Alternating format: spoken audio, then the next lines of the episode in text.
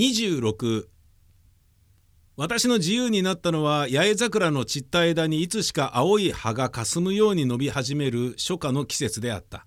私は籠を抜け出した小鳥の心を持って広い天地を一目に見渡しながら自由に羽ばたきをした。私はすぐ先生の家へ行った。空たちの柿が黒ずんだ枝の上に燃えるような目を吹いていたりザクロの枯れた幹からツヤツヤした茶褐色の葉が柔らかそうに日光を映していたりするのがみちみち私の目を引きつけた。私は生まれて初めてそんなものを見るような珍しさを覚えた。先生は嬉しそうな私の顔を見て「もう論文は片付いたんですか？結構ですね」と言った。私はようやくおかげで済みました。もう何にもすることはありませんと言った。実際その時の私は自分のなすべき全ての仕事がすでに決了してこれから先は威張って遊んでも構わないような晴れやかな心持ちでいた。私は書き上げた自分の論文に対して十分の自信と満足を持っていた。私は先生の前でしきりにその内容を強調した。先生はいつもの調子で「なるほど」とか「そうですか」とか言ってくれたがそれ以上の批評は少しも加えなかった。私は物足りないというよりもいささか拍子抜けの君であった。それでもその日私の気力は陰順らしく見える先生の態度に逆襲を試みるほどに生き生きしていた。私は青くよみがえろうとする大きな自然の中に先生を誘い出そうとした。先生どこかへ散歩しましょう。外へ出ると大変いい心持ちです。どこへ？私はどこでも構わなかった。ただ先生を連れて郊外へ出たかった。1時間の後先生と私は目的通り市を離れて村とも町とも区別のつかない静かなところをあてもなく歩いた。私は要の楽器から若い柔らかい葉をもぎ取って芝笛を鳴らした。ある鹿児島人を友達に持ってその時その人の真似をしつつ自然に習い覚えた私はこの芝笛というものを鳴らすことが上手であった。私が得意にそれを吹き続けていると先生は知らん顔をしてよそを向いて歩いた。やがて若の若葉に閉ざされたようにこんもりした小高い人構えの下に細い道が開けた。門の柱に打ち立てた。表札に「何々その」とあるのでその個人の邸宅でないことがすぐ知れた。あ何々園とあるのでその個人の邸宅でないことがすぐ知れた。先生はだらだら上りになっている入り口を眺めて入ってみようかと言った。私はすぐ植木屋ですねと答えた。植え込みの中を一うねりして奥へ登ると左側に家があった。開け放った障子のうちはがらんとして人の影も見えなかった。ただ軒先に据えた大きな鉢の中に飼ってある金魚が動いていた。静かだね。断らずに入っても構わないだろうか。構わないでしょう。2人はまた奥の方へ進んだ。しかしそこにも人影は見えなかった。ツツジが燃えるように咲き乱れていた。先生はそのうちでカバ色の竹の高いのを指してこれは霧島でしょうと言った。芍薬も十坪余り一面に植え付けられていたがまだ季節が来ないので花をつけているのは一輪もなかった。この芍薬畑のそばにある古びた縁台のようなものの上に先生は大の字に寝た。私はその余った橋の方に腰を下ろしてタバコをふかした。先生は青い透き通るような空を見ていた。私は私を包む若葉の色に心を奪われていた。その若葉の色をよくよく眺めるといちいち違っていた。同じ楓の木でも同じ色を枝につけているものは一つもなかった。細い杉の苗の頂に投げかぶせてあった先生の帽子が風に吹かれて落ちた。27私はすぐその帽子を取り上げた。ところどころについている赤土を爪で弾きながら先生を呼んだ。先生帽子が落ちました。ありがとう。体を半分起こしてそれを受け取った先生は起きるとも寝るとも片付かない。その姿勢のままで変なことを私に聞いた。突然だが君のうちには財産がよっぽどあるんですか？あるというほどじゃありません。まあどのくらいあるのかね。失礼のようだが。どのくらいって山と電池が少しある義理で金なんかまるでないでしょう。先生が私の家の経済について問いらしい問いをかけたのはこれが初めてであった。私の方はまだ先生の暮らし向きに関して何も聞いたことがなかった。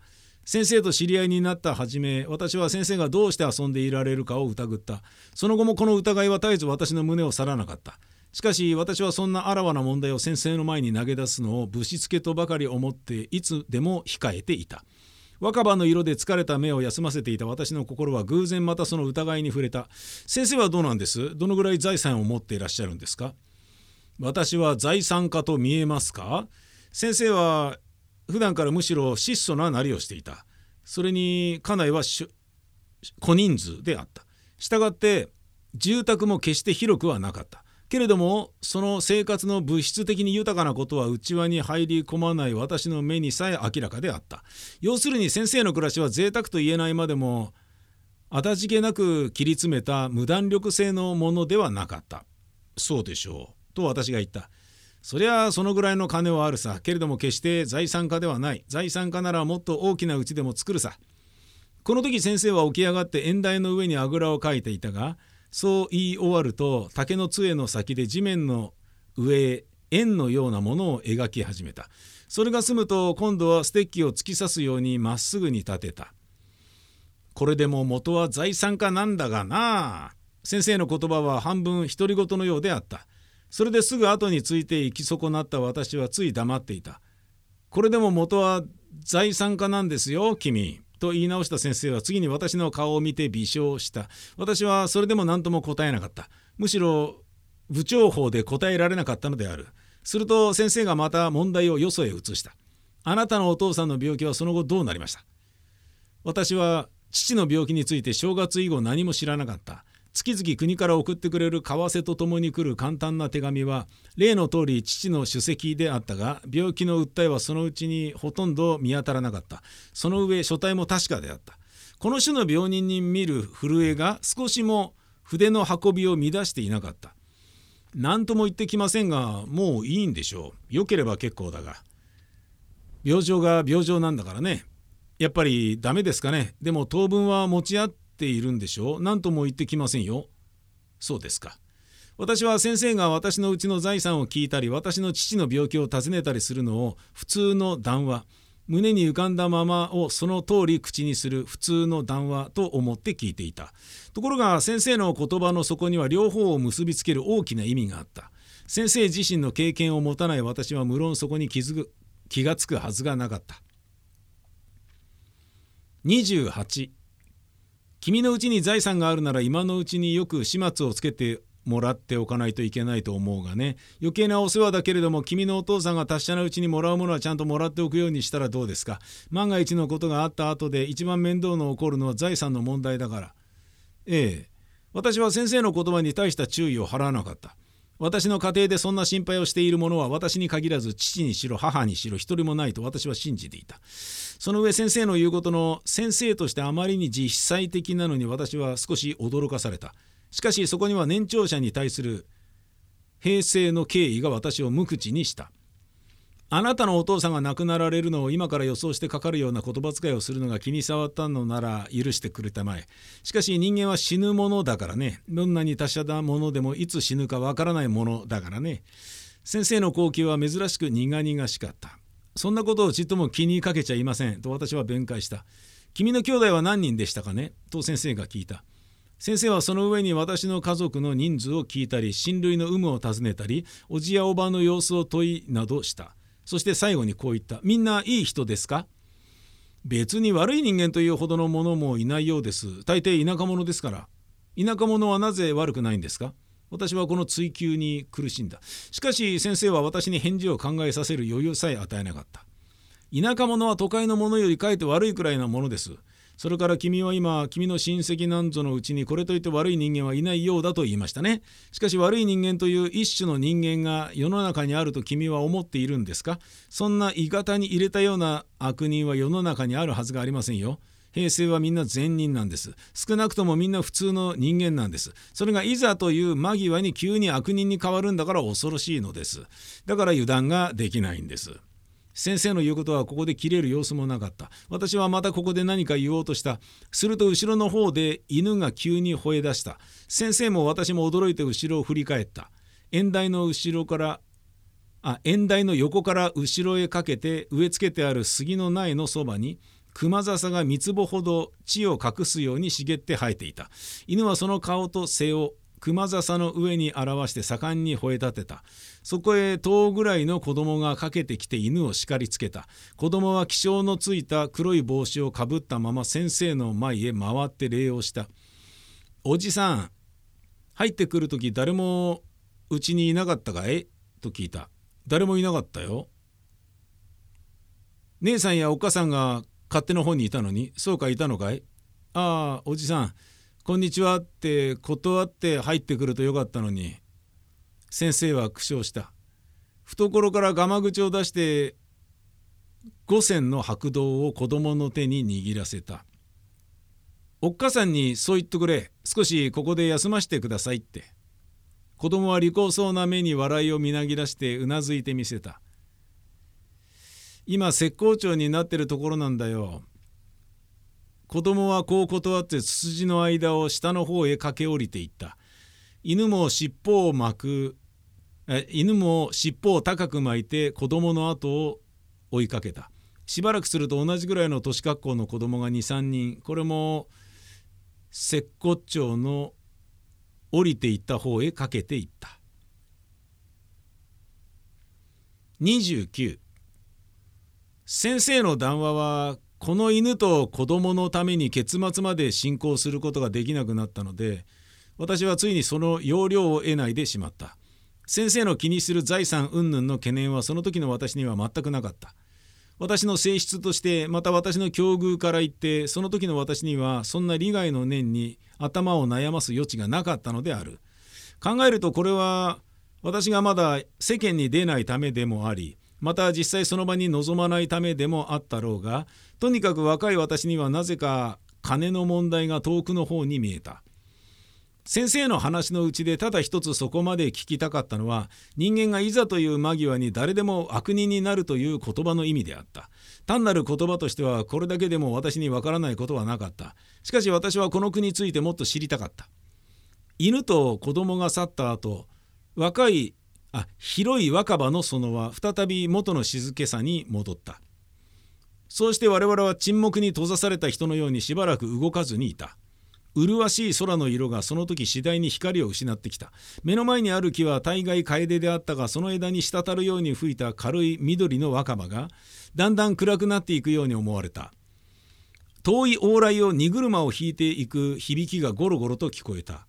私はそれを村の男が植木か何かを乗せて縁日へでも出かけるものと想像した。先生はその音を聞くと急に瞑想から息を吹き返した人のように立ち上がった。もうそろそろ帰りましょう。だいぶ日が長くなってきたようだがやっぱりこう安閑としているうちはいつの間にか暮れていくんだね。先生の背中にはさっき縁台の上に仰向きに寝た跡がいっぱいついていた。私は両手でそれを払い落とした。ありがとう。ヤニがこびりついてやしませんか？きれいに落ちました。この羽織はついこの間こしらえたばかりなんだよ。だからむやみに汚して帰るとサイに叱られるからね。ありがとう。2人はまただらだら坂の中途にある家の前へ来た。入る時にも誰もいる気配の見えなかった園におかみさんが1 5 6の娘を相手に糸巻きへ糸を巻きつけていた。2人は大きな金魚鉢の横から「どうもお邪魔しました」と挨拶した。おかみさんは「いいえお構いもしませんで」と礼をした後さっき子供にあった白道の礼を述べた。門口を出て23丁来た時私はついに先生に向かって口を切った。先ほど先生の言われた人間は誰でもいざという間際に悪人になるんだという意味ですね。あれはどういう意味ですか？意味といって深い意味もありません。つまり事実なんですよ。理屈じゃないんだ。事実で差し支えありませんが私の伺いたいのはいざという間際という意味なんです。一体どんな場合を指すのですか？先生は笑い出した。あたかも時期の過ぎた今もう熱心に説明する張り合いがないといったふうに。金さ君。